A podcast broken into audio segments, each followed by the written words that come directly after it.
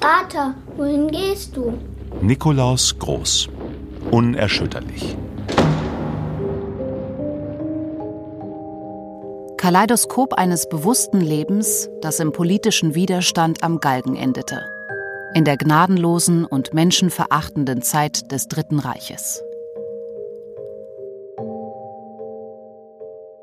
Wenn wir heute nicht unser Leben einsetzen, wie wollen wir dann vor Gott und unserem Gewissen einmal bestehen? Die Erinnerung an Nikolaus Groß ist untrennbar verbunden mit der Erinnerung an das Ende der Weimarer Republik und die Zeit der nationalsozialistischen Diktatur in Deutschland.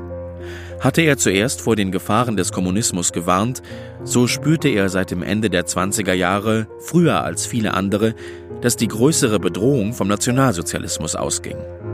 Schon früh erkannte er den zutiefst unchristlichen und unmenschlichen Charakter dieser Bewegung.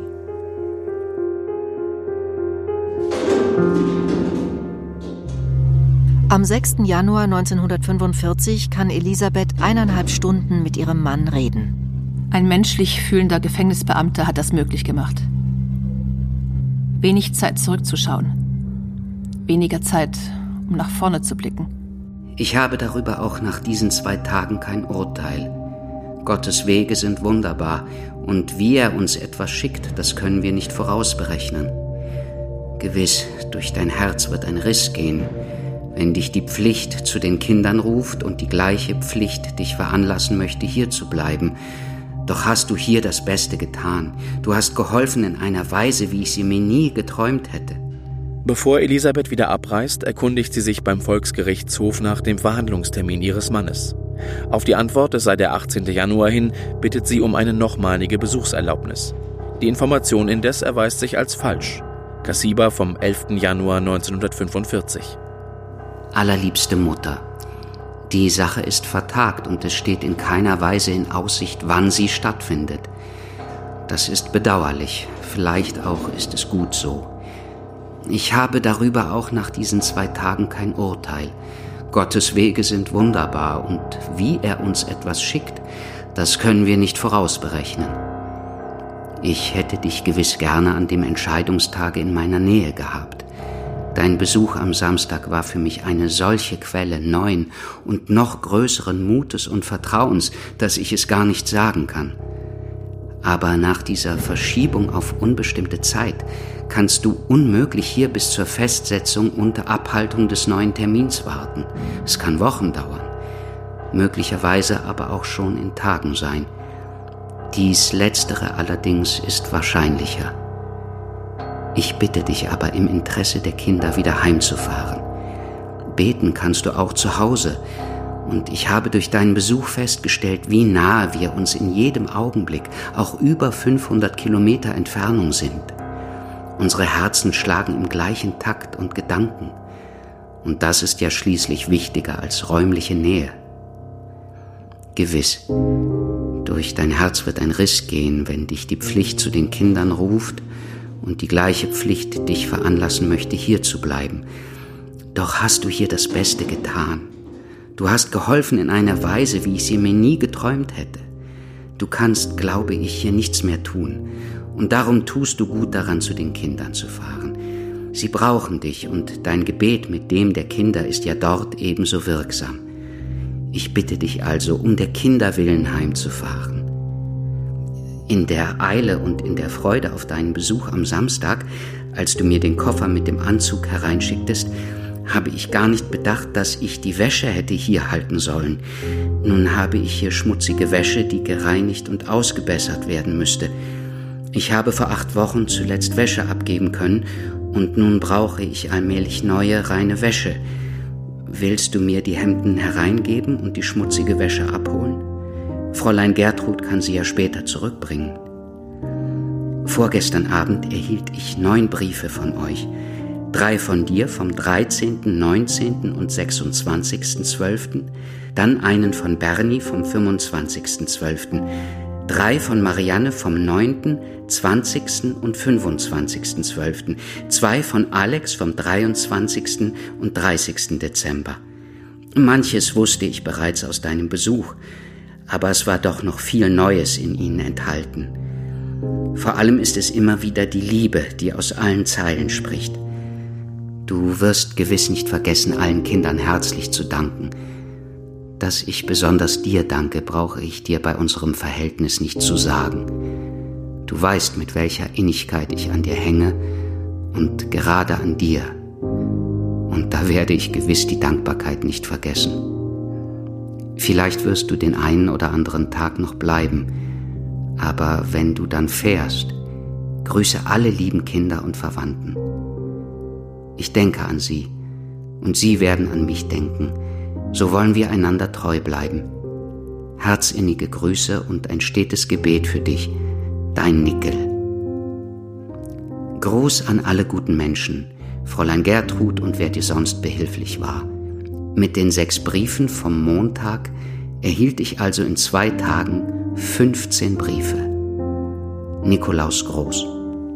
Während er glaubt, seine Frau sei schon nach Hause zurückgekehrt, überrascht sie ihn am Samstag, dem 13.01.1945, mit einem unerwarteten Besuch. Herr Groß, da ist Besuch für Sie. Das, das geht in Ordnung, Herr Groß. Sie dürfen unter vier Augen sprechen. Aber Es ist alles geregelt. Es ist wohl gegen die Bestimmungen, aber auch hier gibt es gute Menschen. Wir lassen Sie jetzt allein. danke. Elisabeth, Nicke, Elisabeth, ich dachte, du bist. Du seist schon nach Hause zurück. Entschuldige. Du siehst mich gefasst, aber nicht aufgeräumt. Es ist alles anders. Der Prozess. Der Prozess ist am 15. am 15. Das ist übermorgen. Ja, Schon übermorgen. Die Hauptverhandlung, zunächst für einen Termin im Dezember 1944, dann auf den 8. Januar 1945 angesetzt, war kurzfristig abgesetzt und erneut verschoben. Die Hoffnung auf einen längeren Zeitgewinn erfüllt sich indes nicht. Der Besuch seiner Frau gibt Nikolaus Groß Gelegenheit, den einen erlaubten wöchentlichen Brief nicht an seine Frau, sondern seinen Sohn Alex zu richten. Berlin Tegel, den 13.01.45. Lieber Alex, die Mutter war zu Besuch hier und da kann ich diesen Brief für dich verwenden. Du schreibst mir immer so treu und fleißig und ich kann dir so wenig antworten. Da wird es dich gewiss freuen, einmal doch von mir zu hören. Aus deinen Briefen weiß ich, dass es dir noch gut geht. Ich kann das Gleiche von mir berichten. Für uns beide war es ein schweres Opfer, Weihnachten fern von der Heimat und der Familie verbringen zu müssen. Aber jedes Opfer trägt seinen Segen in sich und so gewiss auch unser Opfer. Du bist immer noch in der glücklichen Lage, bei lieben Menschen zu wohnen, die dir das Elternhaus nach besten Kräften ersetzen. Dafür kannst du nicht dankbar genug sein. Ich habe immer wieder mit großer Freude aus deinen Briefen entnommen, wie die liebe Familie für dich sorgt und was sie alles für dich tut. Auch ich danke der Familie für alles Gute, was sie dir erweist. Gott möge es ihr vergelten. In der Schule scheinst du ja zurechtzukommen. Das freut mich. Ich habe als selbstverständlich angenommen, dass du in dieser Zeit, in der wir so viel Sorgen zu tragen haben, uns nicht Kummer machen würdest. Das hast du auch nicht getan. Ich danke dir dafür. Bleibe auch weiterhin fleißig in der Schule. Siehe zu, dass du mit allen Arbeiten und in allen Fächern mitkommst. Du machst dir und uns dadurch Freude und es wird einmal zu deinem eigenen Nutzen sein. Wie es zu Hause aussieht, habe ich von der Mutter gehört. Deine Briefe bekomme ich regelmäßig. Herzlichen Dank auch für das schöne Fotoalbum, das ich am heiligen Abend erhielt. Vielen, vielen Dank. Bestelle bitte herzliche Grüße. Mit herzlichem Gedenken und Gebet verbleibe ich in Liebe, dein Vater. Am 15. Januar 1945 wird Nikolaus Groß vor dem Volksgerichtshof stehen, unter dem Vorsitz von Roland Freisler, dem er im Juni 1932 in der Westdeutschen Arbeiterzeitung ahnungslos und doch prophetisch attestiert hatte, dieser berechtige zu den schönsten Hoffnungen. Kommunist, Marxist, Novemberling, Untermensch, Sowjetkommissar gewesen, dann Nazi, Antimarxist, Mitglied der deutschen Freiheitsbewegung, Nazi-MDL geworden. Was mag sonst noch alles aus ihm werden? Nun stellt sich ihm die Frage umgekehrt. Was wird aus Nikolaus Groß? Allerliebste Mutter, ihr lieben Kinder alle. Es tut mir leid, aber ihr mögt es verstehen, wenn ich mein Wort nicht an euch richten kann. Aber nicht am äußeren Wort liegt es ja, sondern am Geist und an der Gesinnung. Und da mögt ihr alle überzeugt sein, dass ich nie inniger und leidenschaftlicher mit meiner Liebe und allem Guten in mir bei euch war, als in dieser Zeit der Trennung. Außer Gott füllt nur ihr meine Gedanken aus. In solcher Gesinnung bete ich täglich und stündlich für euch. Aus dieser Haltung schreibe ich auch meine Briefe. Nachdem Elisabeth Groß am frühen Nachmittag des 15. Januar 1945 vom Bürovorsteher des Verteidigers das Todesurteil erfährt, geht sie am nächsten Tag nochmals nach Tegel.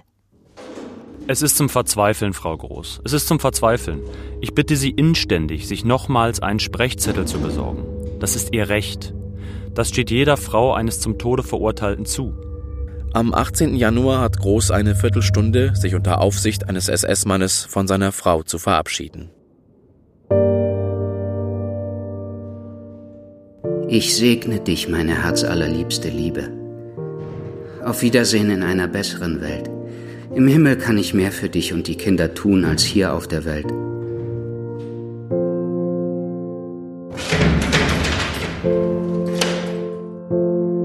Dass ich besonders dir danke, brauche ich dir bei unserem Verhältnis nicht zu sagen.